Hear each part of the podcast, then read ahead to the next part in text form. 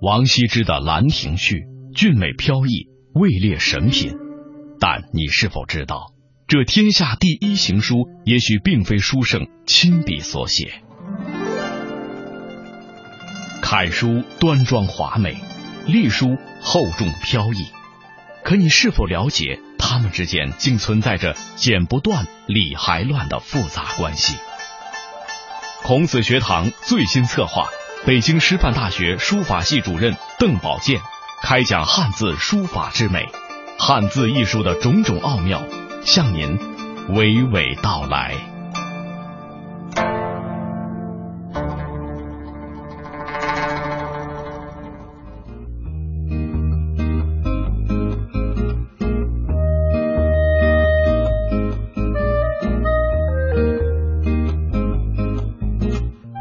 位听友，大家好，欢迎您走进今天的孔子学堂。那么，今天我们的演播室里呢，仍然请来了北京师范大学艺术传媒学院书法系主任邓宝剑博士，与我们呢一同来探寻汉字的书法之美。邓老师您好，您好，朋友们好。那同时呢，我们的演播室里还请来了呃我们的编辑邓宝剑，一九七六年生于河北宣化，文艺学博士，北京师范大学艺术与传媒学院书法系主任、副教授。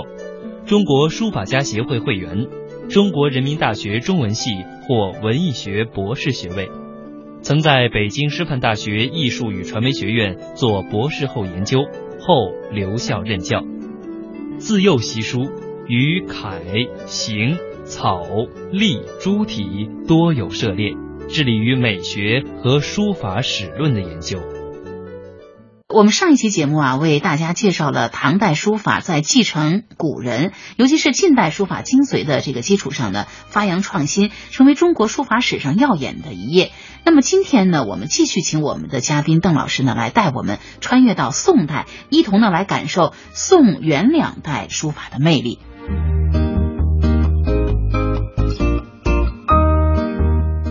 邓老师。我对这个中国书法史的了解，哈，可以说很不够，很不多，哈。但是我总是有一种感觉啊，就是唐代书法成就太高了，它在文化艺术领域各方面都非常高，所以包括这个书法艺术，哈。所以呢，宋代的书法艺术发展，我想可能会不会被埋没在了唐代的光芒之下呢？嗯，唐代的书法确实太耀眼了，嗯啊，就好像。天底下所有的本事都让唐朝那些书法家占有了一样啊，像这个苏轼说的“天下之能事毕”，宋朝确实没有唐朝那么多的大家。不过呢，因为有苏轼、黄庭坚、米芾这些人，所以宋代的书法呢也达到了非常高的水准，在历史上独具一格。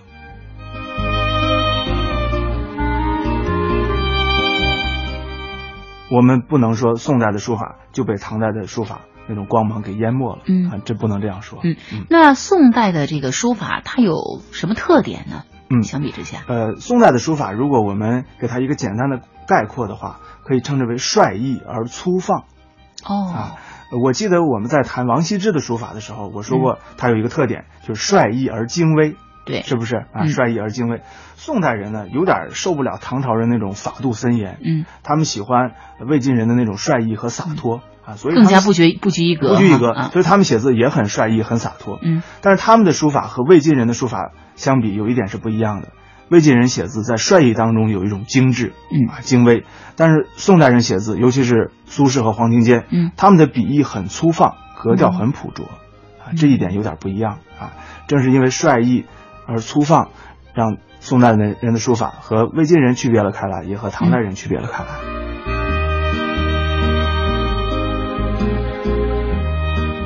邓老师，我有一个印象，就是在好多年以前，上海博物馆曾经呃收购了一批重化格帖的拓本。这个重化格帖，我虽然不是特别了解，但我知道它是一个很重要的一个格帖，在书法史上是这样吗？是，呃，淳化格帖呢，是中国刻帖史上非常重要的这么样一个作品。它是一一个从帖啊，它和单刻帖不一样。比如我们知道这个《洛神赋十三行》，这是单刻帖啊。淳化阁就是一系列的一系列的帖啊，一系列的作品，对，刻在一起啊，这个工程是非常庞大的。呃，那么淳化阁帖呢，被称为法帖之祖。后来呢，在大观年间还有大观帖啊，所以在宋代我们看到出现了淳化阁帖，出现了大观帖这样的刻帖，可见呢，当时人们对书法艺术啊对这种传播和保护是多么重视，也是非常的热爱哈。对。我们知道古人啊，他们没有我们现在的这种影印的技术。对，那是在宋代以后。对，我们现在看字帖，简直像看真迹一样。嗯。古人怎么练字呢？主要是通过刻帖的拓本，啊，还有碑刻的拓本，啊，他们看到都是黑纸白字的东西，啊，他们能看到真迹呢，是非常非常不容易的。碑和这个刻帖是不一样，又不一样。对，我们知道这个碑是拓下来的，是吧？刻帖呢，也是从刻上的东西拓拓下来的。对。但这二者有什么不同呢？碑是书法家写字的时候就知道我是在写碑文，哦，要往碑上刻的。那么刻帖呢？书法家不管这个，我就是平时写一封信或者写一个手稿，后人为了保存我这个作品，啊，才把它刻在石头上，啊，所以书写目的就是不一样的。嗯，那甚至有的书法家写碑的时候，他可能直接就提笔写到碑上，对，哦，然后请工请这个工匠给刻凿刻出来。对对，他们写的时候可能会蘸上朱砂，用红颜色的，所以就叫书丹，丹不是红颜色吗？嗯哦，妙手丹青这个丹是不是跟这也有一定的关系啊？不知道啊。他曾经栖身于乌龟的腹甲之上，他曾经蜿蜒流淌在青铜器表面，他曾经舒畅从容的在竹简木牍上翩翩起舞。更多的时候，与他形影不离的是雪白的宣纸。孔子学堂邀您穿越历史，一同探寻汉字书法的动人之美。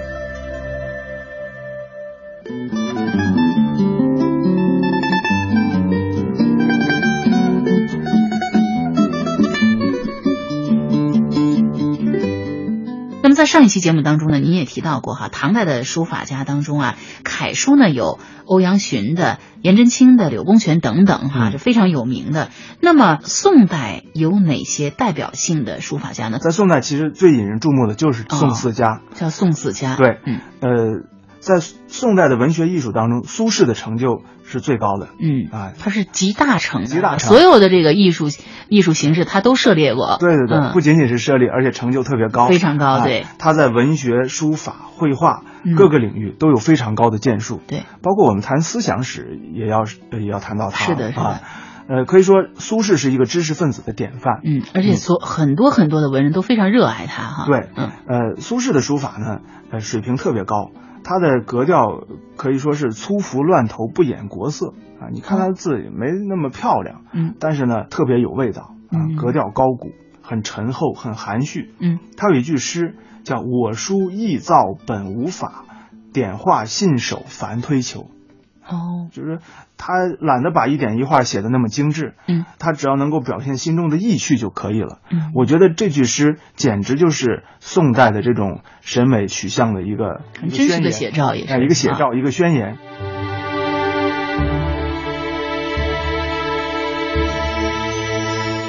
那么苏轼的《黄州寒食诗》这个帖被后人称之为天下第三行书。嗯啊，我们知道第一行书是《兰亭序》，第二行书是颜真卿的《记事稿》。对啊，他的呃被称为天下第三行书。嗯，当然，关于这个第二、第三啊，我有一个看法。嗯，不是说《兰亭序》是写的最好的，颜真卿是写的次好的，这个写的又又差一点。我宁愿把它理解为时间的先后。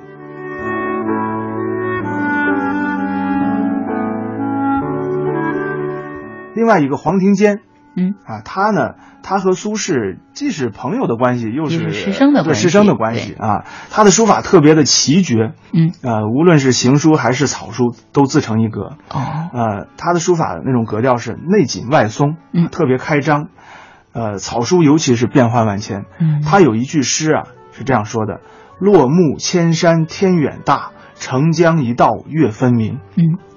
你可以想啊，就是在万树千山当中有澄江一道啊，这是何等境界？嗯，他的书法和他的这句诗所描述的这种境界是相通的。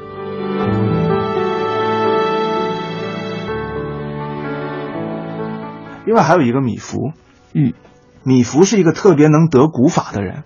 嗯啊，他呃临摹了好多的古代法帖，甚至他对这个古人的书画巧取豪夺，所以有很多收藏。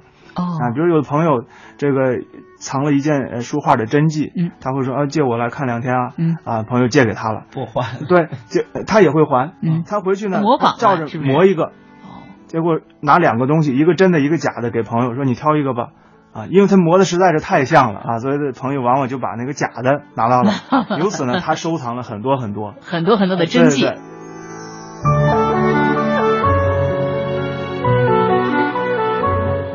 为什么还有人管他叫米癫呢？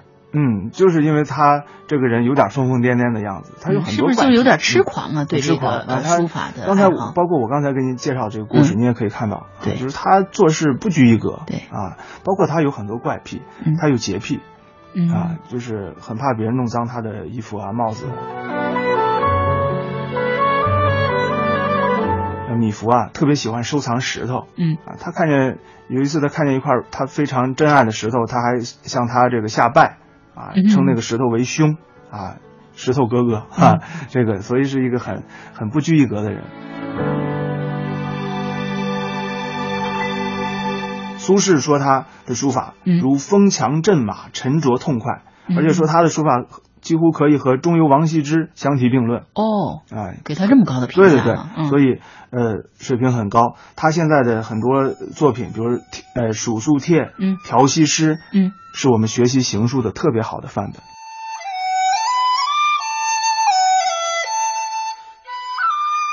呃说到他善于临摹古人，是不是有一些现在我们所能见到的传为王献之的作品也是他临摹的？是这样的，比如说这个乾隆皇帝，我们知道，嗯呃，有一个三希堂法帖是吧？乾隆皇帝他收藏了三件作品，其中有一件，呃，他以为是王献之的真迹，叫做《中秋帖》哦，啊。其实这个《中秋帖》是出自王，出自米芾手下的。嗯啊，米芾看见呃王献之有一个帖叫《十二月帖》，他顺着就临摹了一下，嗯而且是挑出其中的几个字，顺手临摹了一下，呃，就被后人当做这个王王献之的真迹了。可见他这个临摹的这功夫非常的不、嗯不同一般，不同凡响。对嗯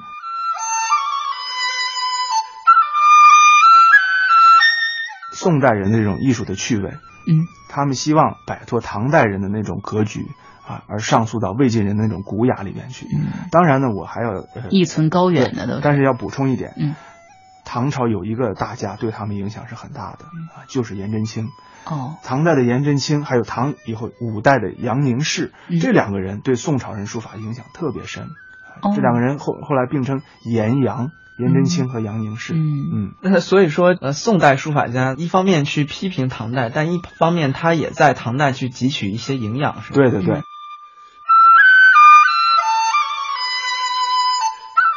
那清朝人梁衍呢，他在《评书帖》这部书当中就说过，说晋是上韵的神韵哈，唐上法我们说过了，呃，那宋呢是上意的，这个意就是这个这种意趣，意趣这个说法，我觉得我们很可以参考一下。嗯我们都知道画画有工笔画，有写意画，对对不对？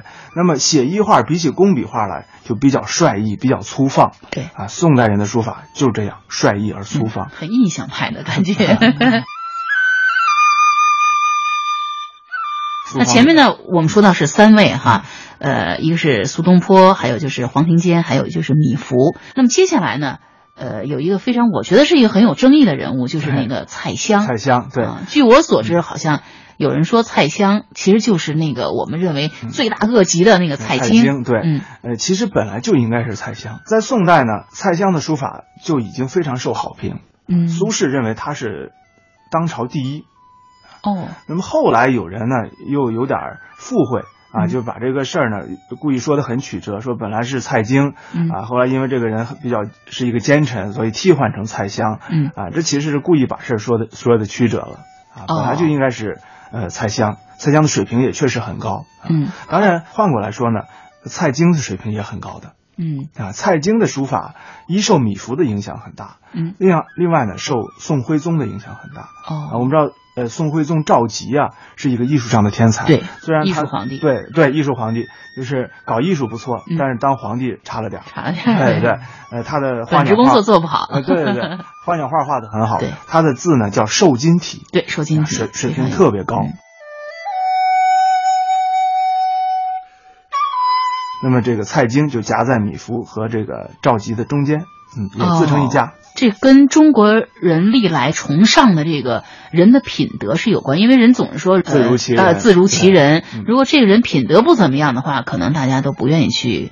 他的这个艺术成就再高，可能也不愿意过多的去、嗯、会有这样的心理。对，是。邓老师，这个蔡襄他的艺术特色主要是什么呢？嗯，蔡襄的这个艺术啊，他和苏黄米比起来，呃，又有点不一样。嗯，这前三家呢，他们的书法偏于这种比较呃奇险，还比较古拙。嗯啊，蔡襄的字写的很漂亮。啊。哦、但是呢，从格调上来讲，比起这三家来，又要稍微逊色一点。嗯啊，所以我们也经常就谈苏黄米，啊，蔡襄稍微弱一点。哦，嗯，可是苏东坡却认为他的字是当朝第一的。对，就是苏东坡没把自己算进去。哦，太谦虚了哈啊。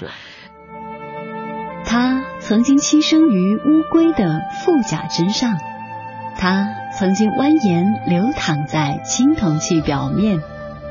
他曾经舒畅从容的在竹简木牍上翩翩起舞，更多的时候与他形影不离的是雪白的宣纸。孔子学堂邀您穿越历史，一同探寻汉字书法的动人之美。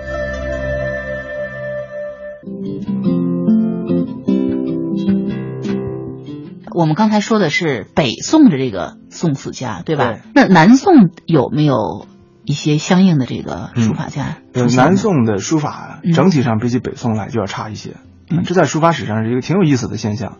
因为北宋一百多年啊，南宋一百多年，对。但是为什么南宋这一百多年整个的气象就要弱一点了呢？嗯啊，当然南宋也有一些不错的书法家，比如说陆游，陆游是个诗人，对，写字也特别好啊，还有吴越。啊，就这样的人，嗯，呃，但是不管怎么样，他们的气象没法和苏黄米去比，嗯，我觉得呢，这和他们就局限于苏黄米的那种书风当中不能自拔有关系。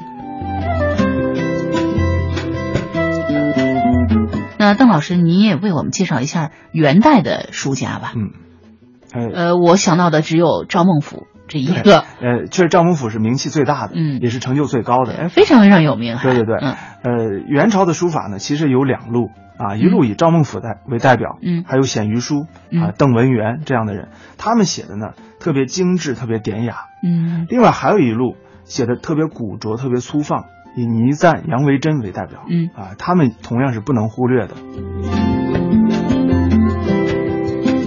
我们知道宋代人的书法偏于朴拙和粗放，是不是？苏黄米啊都朴拙粗放，蔡襄呢比较精致，稍微差一点啊。那么赵孟頫是一个天才啊，他复兴了几乎丢失三百年的这种晋唐的精微和这种严谨，然后又拾起来了啊，又又把它拾起来了，是。是曾经有一种说法，说赵孟頫也是一个可能在人品上有问题的人，所以有的朝代会对他的评论很低，是吗？对，有人会说这个赵孟頫的字比较的软，比较的媚，嗯。啊，其实我觉得这个评价是不公允的，嗯。啊，我们看赵孟頫的书法内含着一种鼓励，特别的进谏。嗯。赵孟頫是赵宋王室的后裔，嗯，他后来当了元朝人，呃，蒙古人，呃的一个蒙古族朝廷的这样一个官员，当然后人会说你你的人品有问题，嗯。啊，就是就这件事情，啊是皇家贵胄，对对对，就从这件事情来说呢，呃，赵孟頫确实是做了一件失节的事情，嗯。啊，但是呢，这个和书法没有多少关系，嗯啊，他的书法还是就说人品跟这个书法、艺术成就，哎，对，分开来看，对对对，它是两回事儿，嗯。嗯。是。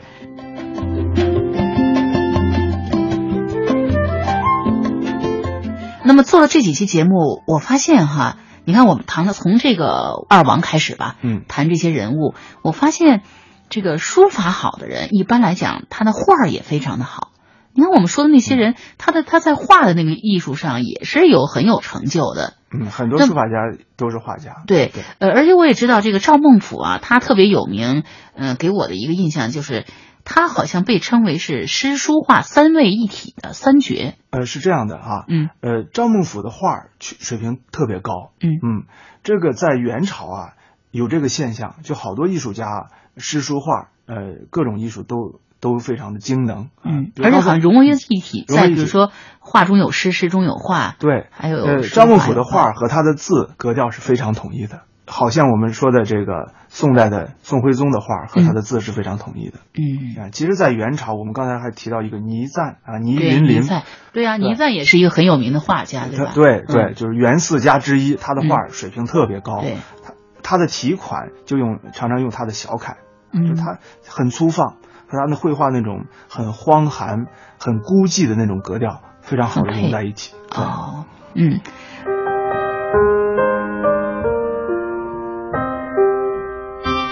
那么说到赵孟俯哈，他最有名的这个作品都是什么呢？书法作品？呃，赵孟俯比较擅长楷行草书啊，楷书、楷书、行书、草书都很。呃，楷书比如说有《胆巴碑》《三门记》，嗯，呃，行书呃，比如他写了。呃，《洛神赋》啊，《赤壁赋》啊，《秋兴赋》啊，这草书呢，草书它有一个真草千字文啊，有楷书也有草书啊，特就这些作品都特别的适合我们去学习。嗯，我真的是强烈建议啊，如果你对赵孟俯的书法感兴趣，不妨一学啊，因为他的东西都是墨迹啊，很多都是墨迹，是真真迹能看到的。对，我们现在的印刷品印的很清楚，嗯，他怎么起笔，怎么行笔，怎么收笔，看的特别清楚。哦。就是说，你通比较容易去学习，特别容易入手，嗯，对，而且这是正宗，嗯嗯，而能够可能更能够领会它这个笔锋啊，或者它里面蕴含的一些深一些神韵哈。对。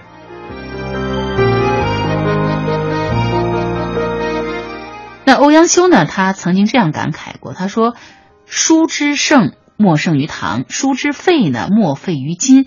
那尽管如此呢，宋代书法呢，在延续前人的基础上，依然形成了鲜明的时代特点，突破了唐人这个重法的束缚，哈，呃，以逸待法，努力追求能够表现自我的这种意志情绪，形成了上意的这样的一个书风。就像刚才我们在这个《清朝人两眼》那本书里就是提到过的这个哈，对。那元代的书法呢，它有典雅和。朴拙两路，刚才您说过哈。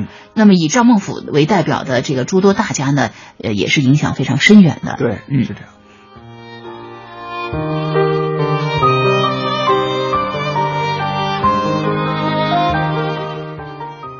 好，听众朋友，那今天我们的孔子学堂到这里就结束了，感谢各位收听，也感谢呃邓老师，听众朋友再见，再见，再见。